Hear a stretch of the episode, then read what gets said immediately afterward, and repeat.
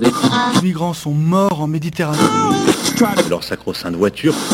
De ces périodes de température très élevées. Ces femmes qui subissent le harcèlement quotidien. On peut faire tellement plus. Peut-être sauver ce monde. So Good Radio. 10 minutes, pour sauver, le monde. 10 minutes pour sauver le monde. La quotidienne info de So Good Radio. Vous êtes bien sur So Good Radio. Bonjour à toutes et à tous et bienvenue dans cette nouvelle série de 10 minutes pour sauver le monde avec avec car cette fois ce n'est pas l'agenda despotique de l'actualité qui nous guide, mais la boussole d'invités qu'on aime bien. Des femmes et des hommes qui vont tenter de bousculer notre regard sur l'actualité, une actu qui, disons-le, a trop souvent une gueule d'accident de voiture. Pour ça, vous connaissez le mantra, accordez-nous 10 minutes, on vous donne de quoi sauver le monde. Et pour le sauver, ce foutu monde aujourd'hui, on reçoit Nicolas Framont, un homme à triple casquette, à la fois sociologue, journaliste et vendeur de fruits et légumes en Charente maritime originale. Salut Nicolas. Salut. Ça va? Bah oui, très bien. On est content de t'avoir euh, avec nous, vendeur de fruits et légumes au marché. Est-ce que c'est une façon de faire corps un peu avec la société, avec le réel? Façon de peut-être de descendre son cerveau dans, dans les mains?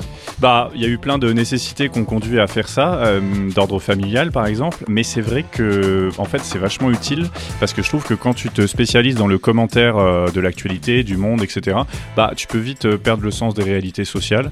Et en fait, bah, quand tu es dans un marché d'une petite ville, bah, tu es au contact de cette réalité-là. Donc, c'est pas du tourisme social que je fais, c'est vraiment euh, quelque chose que ma famille faisait avant, etc. Mais je reconnais que ça m'évite aussi d'avoir des discours hors sol. et voilà, quand on est engagé politiquement, on peut vraiment avoir des discours hors sol assez souvent.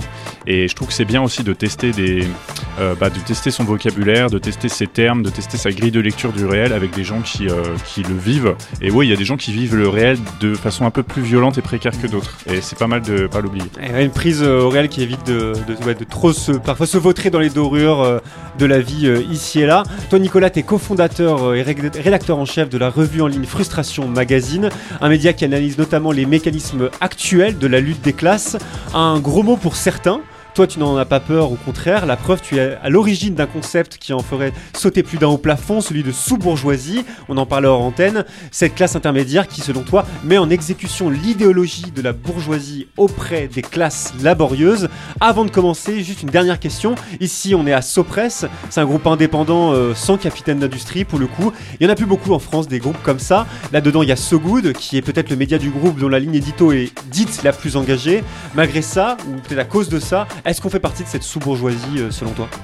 Eh ben, je, suis pas entré euh, chez vous depuis assez longtemps pour, euh, pour le dire. J'ai pas toutes les infos J'ai peut-être pas tout, mais c'est vrai que bon, déjà, le caractère indépendant d'un groupe de presse, c'est de plus en plus rare. Donc on n'est pas dans les mécanismes classiques auxquels on assiste actuellement, où des capitaines d'industrie, effectivement, on va dire des grands patrons pour le dire plus franchement, reprennent en main des médias pour diffuser leurs pensées ou protéger leurs intérêts économiques. Ça, c'est ce qu'ils font tous. Donc c'est vrai que quand on n'est pas dans ce cas-là, on peut se dire, ok, il n'y a, pas de, a pas de transmission idéologique. Mais là, après, il faut se méfier c'est-à-dire que en France, quand on a un certain niveau d'études et qu'on appartient à une certaine catégorie sociale, par exemple, c'est des journalistes, bah, on a plutôt tendance déjà statistiquement à venir de milieux aisés, donc à faire plutôt corps avec les intérêts des classes euh, dominantes. Euh, c'est souvent quelque chose d'inconscient, d'autant plus que souvent les journalistes se racontent qu'ils sont neutres ou en tout cas espèrent l'être ou le revendiquent, et du coup quelque part font pas suffisamment leur examen de conscience sociale qui leur permettrait de voir que bah non, ils ont des biais. Et par exemple, en France, il y a un des biais, c'est de vivre à Paris. Euh, on est dans un pays centralisé qui a centralisé toute une partie de ses productions médiatiques et culturelles dans une ville qui est une ville euh, qui est une exception par rapport au reste du pays. Et ça, euh, bah, par exemple, c'est un biais où on pourrait dire bah, c'est difficile de ne pas faire partie de la bourgeoisie. C'est pas qu'un acte volontaire.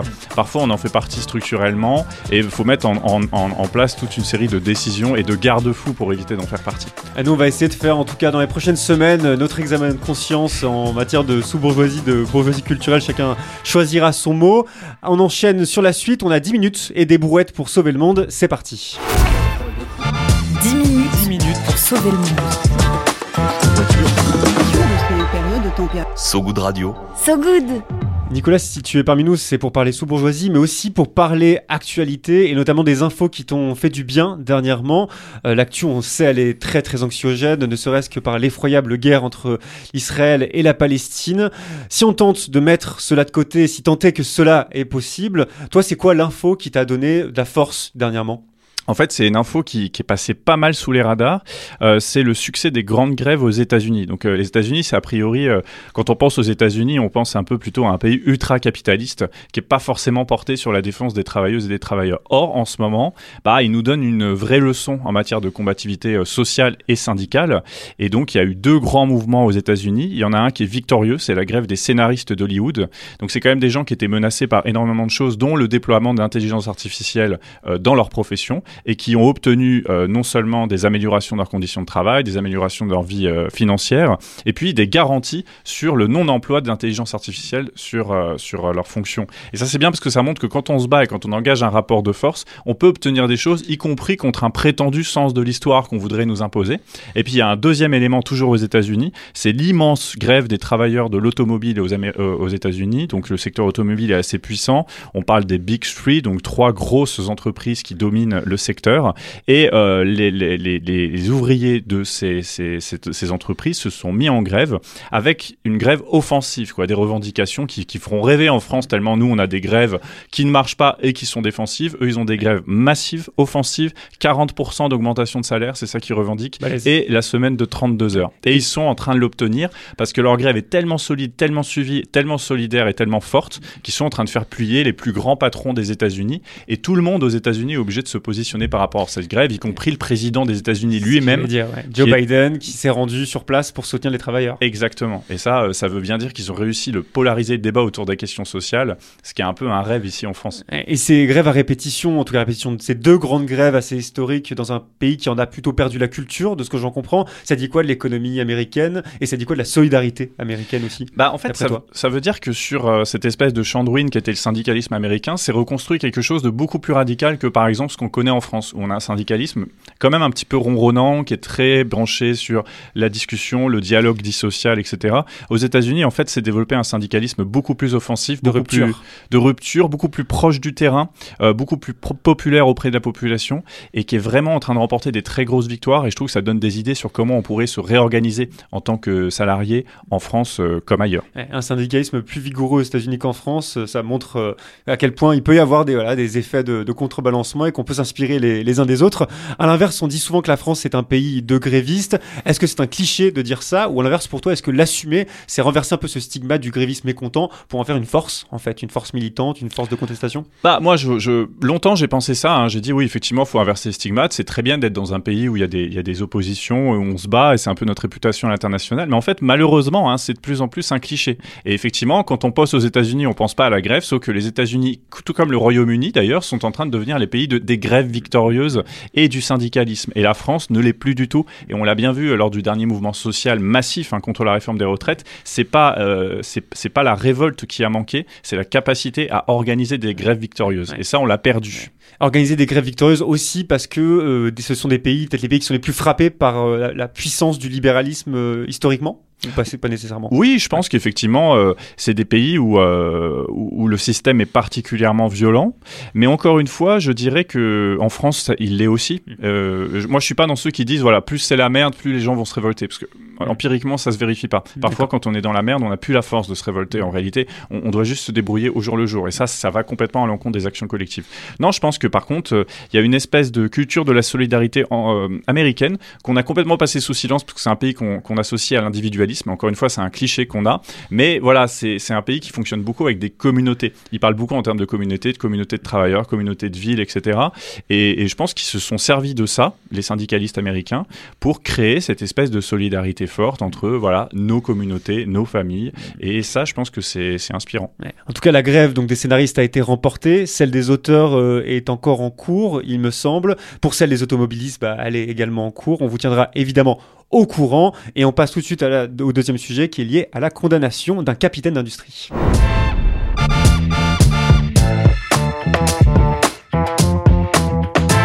Et oui, parce que pour la deuxième news, tu voulais nous parler, Nicolas, de la condamnation de Vincent Bolloré. Oui, oui, il est condamné à, verser euh, plusieurs centaines de milliers d'euros d'amende, euh, enfin de, de- d'indemni- d'indemnité à des paysans camerounais en lutte. Alors, en fait, souvent quand on pense à Bolloré, justement, on a cette image d'un capitaine d'industrie. Il y a une façon en France de, de, C'est c'est un terme qui peut être contesté. bah, en fait, on héroïse une situation qui n'a pas lieu d'être héroïsée. hein. En réalité, euh, euh, Vincent Bolloré, euh, c'est un héritier et surtout, c'est quelqu'un qui a bénéficié et toute une partie de sa fortune s'est faite en Afrique. Alors, pas en faisant des choses extraordinaires, hein, mais euh, en fait, en reprenant des, des entreprises héritées du colonialisme, des entreprises qui bah, spolient la population locale. Et là, c'est le cas sur ce qui s'est passé, hein, c'est-à-dire que les paysans euh, camerounais étaient mobilisés contre euh, l'établissement de grandes plantations euh, d'arbres destinés à la production d'huile de palme. Or, ces arbres, quand on les plante, ces plantations, bah, plus rien ne pousse. C'est-à-dire ça détruit des écosystèmes. Et ils ont réussi à attaquer en justice et à gagner sur ce plan-là. Alors, c'est pas grand-chose hein, à l'égard du préjudice, mais ça nous rappelle, bon, déjà que des gens luttent partout.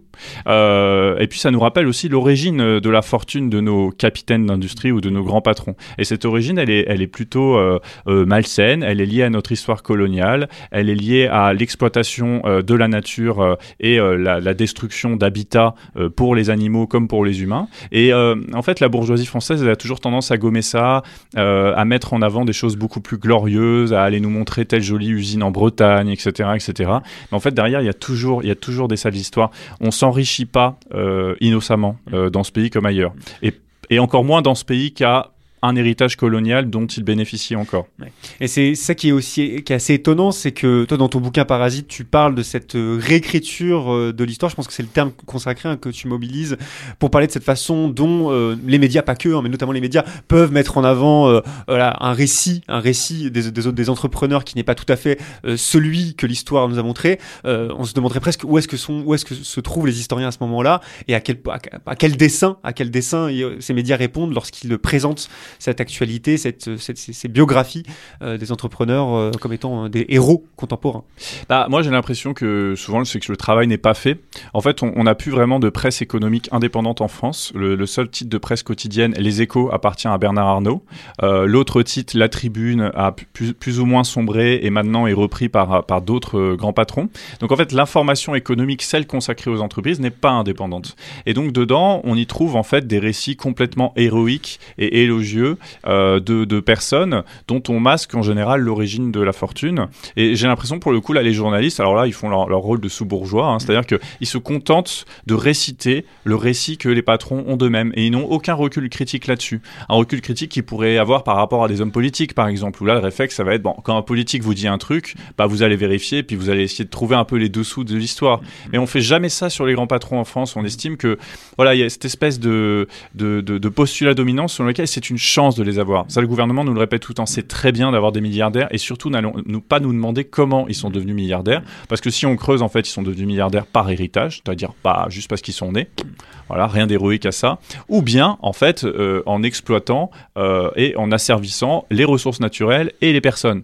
Et ça, c'est rarement mis en avant, et c'est le cas pour tous. Et moi, j'aime bien dans Parasite, j'ai pas eu besoin d'aller chercher des infos cachées, d'avoir Mhm. des, sources dans anonymes. les archives d'une bibliothèque interdite. Exactement, j'aurais bien aimé, ça aurait été très glamour. Mais non, en réalité, les éléments sont là, il suffit de les retrouver, de les compiler ensemble et de se rendre compte qu'à chaque fois, derrière les récits héroïques des grands portraits qu'on trouve dans la presse magazine, bah en fait, il y a des choses beaucoup moins glorieuses, beaucoup plus ridicules. Il y a des entreprises publiques euh, vendues, euh, bradées à très peu cher, qui ont été reprises ensuite par, par des grands euh, capitalistes.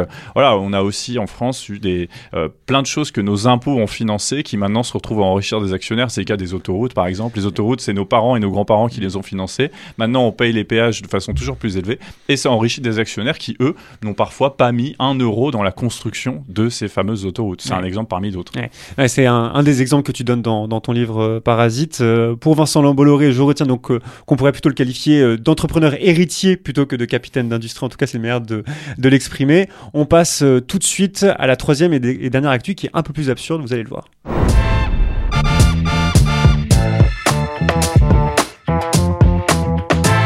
Et donc pour cette dernière actu, tu voulais nous parler d'une enseignante contractuelle de 85 ans. Ouais. C'est ça, recrutée par l'éducation nationale. Exactement. Donc on le sait, euh, l'éducation nationale est tellement aux abois euh, pour euh, réussir à remplir ses classes, euh, que du coup il pratique une sorte de... Ça, ça fait quelques années qu'on en parle, mais ça atteint une intensité incroyable cette année. Donc des sortes de speed dating où en gros il rencontre des, des gens qui veulent devenir enseignants contractuels et bam, il les, il les recrute En quelques jours. en quelques jours. Bon, là, ce qui s'est passé, euh, évidemment, le, le, le titre peut. on se dit, bah, c'est pas possible, cette enseignante, elle se retrouve face à une classe. Alors, en réalité, non. Rapidement, il s'avère qu'elle avait menti sur son âge et que face au proviseur de l'établissement en question, bon, bah voilà, les choses ont été dites. Elle n'a pas enseigné une seule seconde face à une classe d'élèves. Mais c'est un exemple qui souligne l'absurdité de ce mode de recrutement, la façon dont les profs sont traités aussi, la façon dont les profs se barrent, parce qu'en fait, il y a ça, les gens ne veulent plus être profs, ne veulent plus passer ces concours. Et euh, face à la façon dont l'éducation nationale est gérée, c'est-à-dire n'importe comment, bah, en fait, ils ont le réflexe de partir. C'est pareil dans l'hôpital public, les gens partent aussi. C'est-à-dire que quand on vous force à mal faire votre travail, eh ben, vous ne restez pas.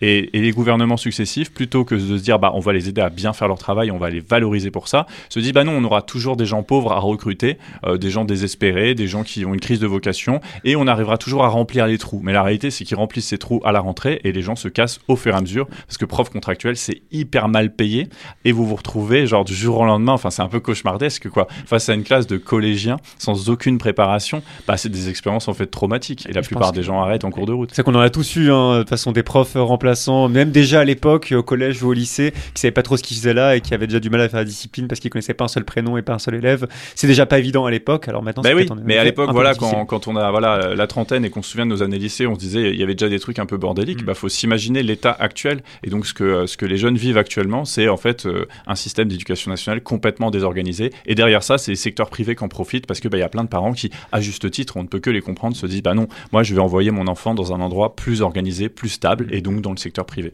Et cette femme de 85 ans, elle, elle m'a elle- elle m'a fait germer une, une question, euh, une question un peu pas de côté. Euh, Qu'est-ce que tu penses des gens qui n'ont pas envie d'arrêter de travailler? Est-ce que pour toi, c'est peut-être une forme d'aliénation naturelle d'un système, ou est-ce que c'est la démonstration que le travail dépasse le salariat?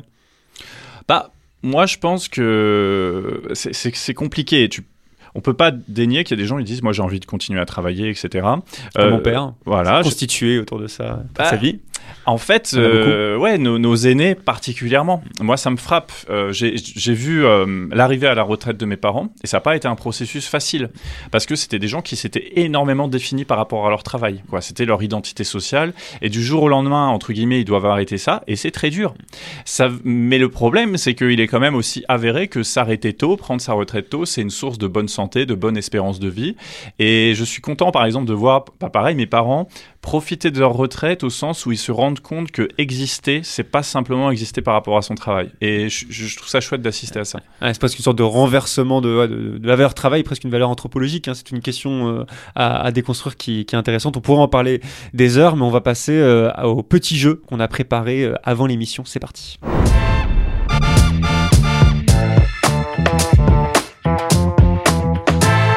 Un petit jeu, donc euh, un chouïa différent de ce que je t'avais proposé avant euh, l'émission. Si ça te va, je vais te donner euh, une minute, Nicolas, de 60 secondes pour lister tout ce que toi t'aimerais changer dans le monde. Évidemment, c'est pas exhaustif et tu pourras pas tout mentionner, mais c'est un exercice qui, qui vaut la peine d'être d'être vécu. C'est court, c'est dense, quoi. Est-ce que t'es prêt? Je suis prêt. Allez, c'est parti. On lance le chrono. Donne-nous ton programme révolutionnaire. Alors, euh, le- l'essentiel de l'esprit de ce programme, c'est de priver la bourgeoisie, donc la classe possédante, des leviers qui nous permettent de nous contrôler. Moi, je pense que si on veut sauver la planète, par exemple, si on prend juste cet angle-là, il faut euh, retirer euh, les clés du pouvoir économique, financier, politique et culturel de ceux qui les ont actuellement. Donc, ça demande énormément de choses. Ça veut dire qu'il faut désembourgeoiser la politique, il faut imposer, par exemple, des quotas sociaux à l'Assemblée nationale, il faut qu'on ait autant d'ouvriers à l'Assemblée nationale qu'il y en a dans la population. Actuellement, on a genre euh, euh, sept fois plus de, de, de cadres sup qu'il n'y en a dans la population réelle. Il faut faire en sorte que la classe, euh, voilà, les grandes entreprises ne puissent plus influencer la décision publique comme ça. Donc je me disais par exemple, il faut délocaliser la capitale. Il faut qu'elle soit à Clermont-Ferrand parce que souvent les bourgeois, en dehors de, leur villégiature, en dehors de l'île de Ré, en dehors de Courchevel, ils se perdent vite. Donc je me dis vite, vite, vite, on enlève la capitale, on la met ailleurs et peut-être qu'ils pourront pas nous pourchasser. Il y a beaucoup de choses comme ça. Euh, il faut absolument faire en sorte que les gens puissent reprendre le pouvoir sur leur travail. Donc il, est- il faut exproprier toute une série de grands patrons qui possèdent des choses qu'ils ne devraient pas posséder. Il faut plus que ah, Ah, tu peux peut-être terminer à la fin de ta phrase si tu bah, que en gros, il faut plus que ces gens contrôlent, par exemple, la production d'eau, la production d'électricité, voire la production alimentaire. Il y a des choses essentielles qui ne doivent pas dégager de profit dans ce pays, et ça peut être fait peut-être pas en 60 secondes, mais ça peut être fait vite. Ouais, oh, ouais, bravo pour, euh, pour ce listing. On sent qu'il y a, on sent qu'il y a, il y a, il y a des idées foisonnantes et qu'il y a peut-être même un début de- d'un jour, peut-être candidature, euh, candidature euh, électorale, locale, régionale ou, ou que sais-je, à travers ce, ce, ce beau listing. En tout cas, euh, la capitale à Clermont-Ferrand, c'est intéressant. C'est-à-dire qu'on pourrait avoir la truffade, par exemple, comme plat d'honneur à l'Élysée. Ça pourrait être une belle, une belle perspective. Ça me, ça me plaît. C'est pas terminé pour, euh, pour ce 10 minutes pour sauver le monde avec, avec Nicolas Framont. Maintenant, on va parler un peu culture. Viens voir un peu par ici. Le peigne J'ai une bonne nouvelle pour toi. dans le maillot. Le peigne dans le maillot. Ouais, le peigne dans le maillot. Nicolas, je sais pas si tu connaissais l'expression. Pas du tout. C'est vieux, c'est vieux, ça date des années 30 il me semble. Euh, Ça décrit cette situation où une personne sort de l'eau, a son peigne accroché à son maillot et se recoiffe pour être impeccable euh, à tout moment, à tout moment de, de la journée. C'est pour garder en fait la classe en toutes circonstances, un peu comme ce moment de la quotidienne où on s'échange des recos, des recommandations pour briller en société. Voilà, je Mhm. l'explique pour que tout le monde comprenne, c'est pas évident, un peu ésotérique. Pour crâner, Nicolas, tu voulais nous parler d'un film. Ce film, c'est Simon Werner a disparu de Fabrice Gobert. Alors pourquoi ce film en particulier Alors, euh, parce que je l'ai revu, donc euh, je suis dans une phase où je revois des films que j'ai déjà vus il y a 10 ans, et il se trouve que euh, il est sorti en 2010. Il m'avait beaucoup marqué à l'époque, mais je savais plus trop pourquoi. J'ai voulu le revoir. Je voulais le revoir parce que sa BO est composée par le groupe Sonic Youth, et déjà je me disais c'est vraiment super. Et je vais regarder ce film. En fait, c'est un film, on peut dire que c'est un teenage movie français. Donc sur le moment, on se dit oula, attention, genre on n'est pas un pays connu pour savoir faire ça. Effectivement, Le mais là, Sex Education français des années 2010. oui, voilà, on n'y croit pas trop. Ça sonne, ça sonne. Alors c'est pas du tout le sex education français. hein, je c'est- caricature beaucoup. c'est pas du tout dans cet esprit, c'est c'est plus noir, c'est euh, euh, mais ce que j'aime beaucoup dans ce film, déjà c'est des lycéens qui ressemblent un peu à des lycéens, voilà, parce que ça c'est plutôt rare, hein. on a plutôt même dans Sex Education en fait, euh, les, les super lycéens stylés sont joués par des gens qui ont 27 ans vrai. et qui sont mannequins, Euh, même quand ils sont censés incarner les personnages moches de la série. Et euh, moi, je, je sais que lycéens ou jeunes, ça m'a toujours beaucoup complexé la- l'apparence physique de ceux qui étaient censés être des lycéens et qui en fait ne l'étaient pas et ne nous ressemblaient pas. Des formations esthétiques ouais, très Ouais. fortes. Absolument, ouais, ouais. Tu vois, le, le moindre, le moindre mec euh, était incarné par un, en fait, un acteur de 27 ans bodybuildé, quoi. Euh, donc là, c'est pas le cas. C'est déjà une première chose. Il y a aussi un prisme social qui est intéressant, c'est que moi, souvent, je trouvais que dans les productions françaises, la jeunesse, elle était soit bourgeoise, soit à la limite la jeunesse de cité ultra caricaturée, et que finalement, nos représentations de la jeunesse étaient ultra définies par un regard bourgeois. Dans Frustration, on dit un bourgeois gaze, quoi, vraiment le regard bourgeois.